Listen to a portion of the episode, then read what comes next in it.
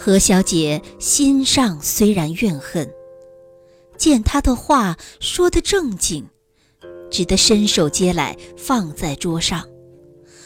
从来的何锦杯不过沾一沾手做个意思，后来原是新郎代吃的。李侯只因要整夫纲，见他起先不接，后来听了几句应语就接了去，知道是可以微制的了。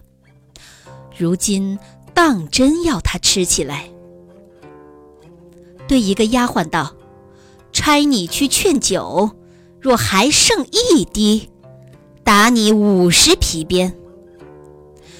丫鬟听见，流水的走去，把杯递与何小姐。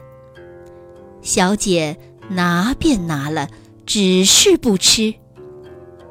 李侯又叫一个丫鬟去验酒，看干了不曾。丫鬟看了来，回复道：“一滴也不曾动。”李侯就怒起来，叫劝酒的过来道：“你难道是不怕家主的吗？自古道拿我碗，扶我管，我有银子讨你来，怕管你不下。要你劝中酒都不肯依，后来怎么样差你做事？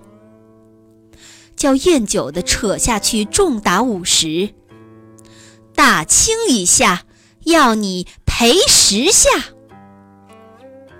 宴酒的怕连累自己，果然一把拖下去，拿了皮鞭，狠命的打。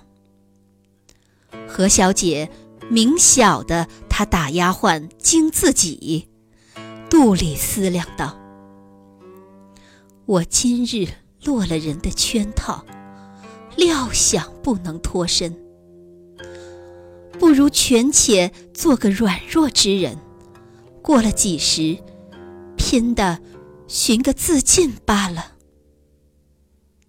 总是要死的人，何须替他淘气？见那丫鬟打到苦处，就止住道：“不要打，我吃就是了。”李侯见他畏怯。也就回过脸来，叫丫鬟换一杯热酒，自己送过去。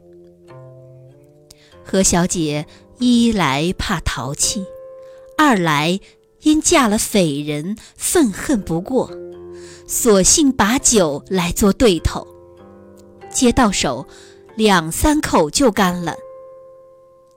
李侯以为得计，喜之不生。一杯一杯，只管送去。